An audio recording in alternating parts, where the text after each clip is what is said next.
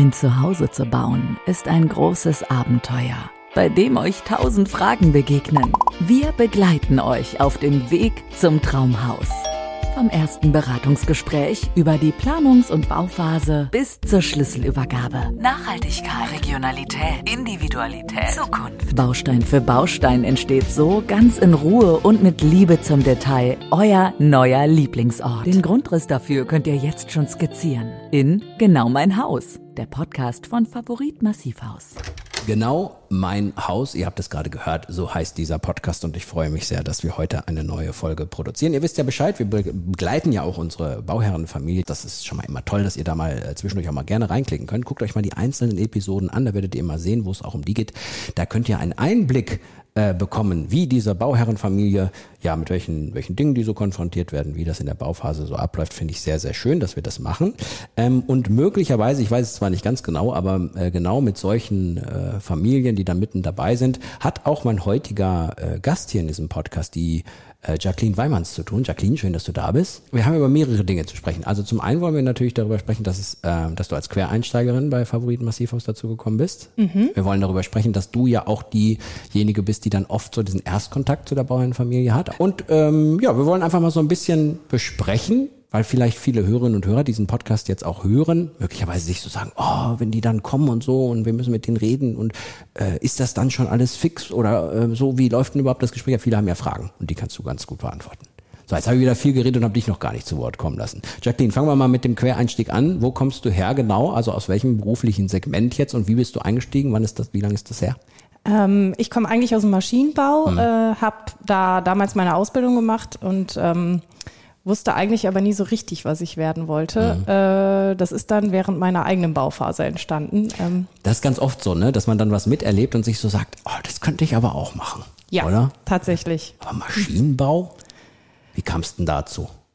Äh, ich habe bei Bosch gearbeitet. Das ist mhm. halt ein Riesenunternehmen, war bei mir in der Region. Ich komme aus Viersen. Mhm. Ähm, so der Klassiker, ne? dass man sich bei sich in der Region mal umschaut und guckt, was da so geht. Und irgendwann kommt man dann zur Vernunft. ja. ja, ich glaube, jeder wünscht sich, die Leidenschaft zum Beruf zu machen. Ne? Mhm. Und irgendwann kommt das. Da muss man den Schritt wagen. Was war das für ein Bau damals? War das auch ein Einfamilienhaus oder okay? Ja. So der Klassiker. Ja. Und dann die verschiedenen Phasen durchlaufen. Ich habe das bei mir ja auch gehabt, dass ich so, ich habe ganz kurz nachgedacht. Ähm, du könntest andere jetzt auch, anderen jetzt auch helfen und beraten, was du so alles erlebt hast. Und dann habe ich aber gedacht, nee, komm, Podcast kannst du besser. Bei dir war es offenbar andersrum, da hast du dann jetzt diesen Weg eingeschlagen. Wie ist das so, wenn man das erste Mal dann klingelt an der Tür? Also ist das immer wieder anders oder wiederholen sich da auch so Szenarien? Wenn dann so Interesse seitens der Bauherrenfamilie da ist? Es ist immer anders. Also ja. jeder Baufamilie hat andere Ansprüche, jeder Mensch ist unterschiedlich. Ähm, ich glaube, das ist auch das, was es so spannend macht. Ne? Jedes Grundstück ist anders, mhm. die Wünsche und Vorstellungen sind unterschiedlich und deshalb wird der Job auch nie langweilig. Ähm, ich habe ja. mal, als ich gebaut habe damals, war es so, dass ich kann mich daran erinnern, auch ein junger Mann daherkam und während der ganzen Bauphase hatte ich immer das Bedürfnis, wenn ich eine Frage hatte, denjenigen anzurufen, weil der so am Anfang da war. Also ich hatte schon Bauleiter dann zwischendurch, ich hatte dann irgendwie mal andere, mit anderen Handwerkern zu tun und so, aber ich hatte immer wieder das Bedürfnis, denjenigen anzurufen, mit dem ich da damals gesprochen habe. Das ist auch so tatsächlich. Ja. Also ich merke die Erfahrung auch beim Erstkontakt, wenn wir wirklich für eine Planung zusammensitzen, das dauert gerne mal drei bis vier Stunden. Mhm. Und bis das Haus dann auch so gebaut wird, das wächst ja alles. Ne? Mhm. Ne? Also ich bin da vom Erstkontakt ähm, bis zum Einzug an der Seite der Baufamilien. Mhm. Und natürlich ist man irgendwie so ein bisschen die Vertrauensperson, die dann auch konstant dabei ist. Aber das ist auch das, was halt das Schöne daran ist, ne? Mhm. dass die mir vertrauen, dass ich ähm, die ehrlich berate und so die dazu führe, ja, glücklich über die gesamte Bauphase mhm. hindurchzukommen. Wir hatten ja auch die Geschäftsführung in diesem Podcast äh, häufiger mal äh, zu hören. Die sagten ja auch, dass der, einer der großen Unterschiede wirklich ist, sich bei diesem Erstgespräch wirklich auch die Zeit zu nehmen und nicht so ganz schnell mal eben irgendwas zu machen, sondern auch wirklich sich zu sagen, komm, ich setze mich da jetzt in Ruhe hin. Das ist aber wahrscheinlich auch manchmal eine Herausforderung, kann ich mir vorstellen. Oder ist das in die Wiege gelegt? Also so zuzuhören und dann auch sich die Zeit zu nehmen, welche und dann auch zwischen den Zeilen zu lesen und äh, äh, das Stück Kuchen, was auf dem Tisch steht. Nein, wer gibt's ja wahrscheinlich. So. Doch, kommt auch vor. Ja, okay. also ich glaube, zuhören und zwischen den Zeilen lesen ist, glaube ich, die größte Herausforderung. Viele mhm. Leute wissen noch gar nicht, was die wirklich wollen. Ähm, viele fokussieren sich auf Grundrisse und sagen, ja, finde ich schön, finde ich schön, aber meistens ist das, was man in den Katalogen sieht, gar nicht unbedingt immer das, was einen im Alltag so beschäftigt. Also ich glaube, die Herausforderung ist, wie sieht mein Alltag aus, wie, wie lebe ich und wie kriege ich das alles umgesetzt, dass meine Wünsche und mein Alltag mhm. irgendwie ja in diesem Haus dargestellt werden oder mhm. sowas und ähm, zwischen den Zeilen da zu lesen, was einem wirklich wichtig ist und wie ich Budget und Wünsche in Einklang bringen kann. Ähm, ja, das ist ja auch immer so eine Sache, ja. Das ist eine Herausforderung, ja. das ist auch das Spannende, was ja. äh, das alles so mit sich bringt. Ne?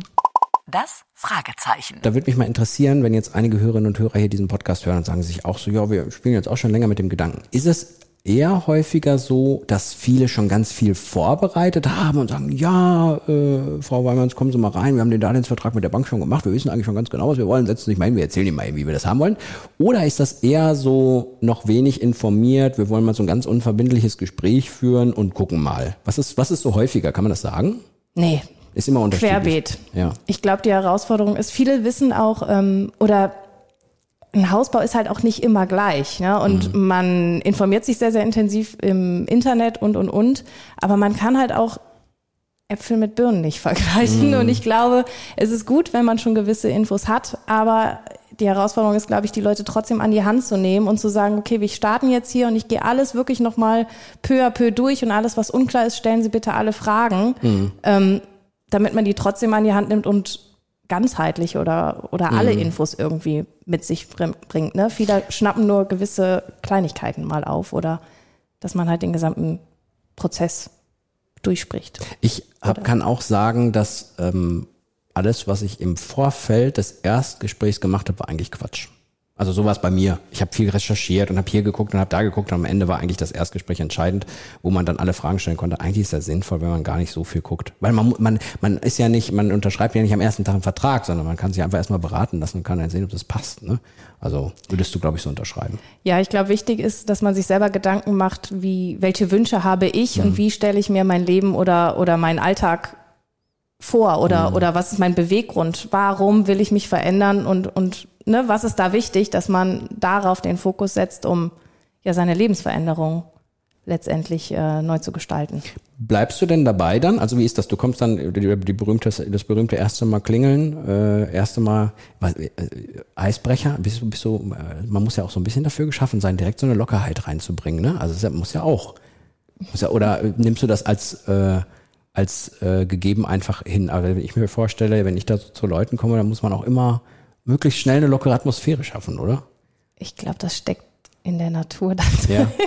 Also ja. so bist du einfach. Ja, ja, ja schon. Aber nochmal zu, also wirklich, also wie, wie sieht so ein Alltag dann aus? Also du hast diese Erstgespräche und dann bist du aber auch, glaube ich, äh, begleitest du die Projekte weiter, ne? Ja, ganz genau. Also von der ersten ähm, Idee an über, ich fahre mit den Interessenten zu Baufamilien, die mit mir gebaut haben, dass sie sich die Häuser mal anschauen, mhm. dass die sich aus ehrlicher Quelle einfach mal selbst überzeugen können, mhm. wie sieht das Haus aus, wie lief die Bauphase und, und, und. Ich ähm, begleite aber auch sehr intensiv während meiner Bauphase. Also auch für mich ist es super wichtig, dass ich zum Beispiel alle zwei Wochen, ähm, für mich ist immer der Mittwochs morgens fixiert, fahre ich alle meine Baustellen ab und gucke, mhm. ähm, wie es überall so läuft.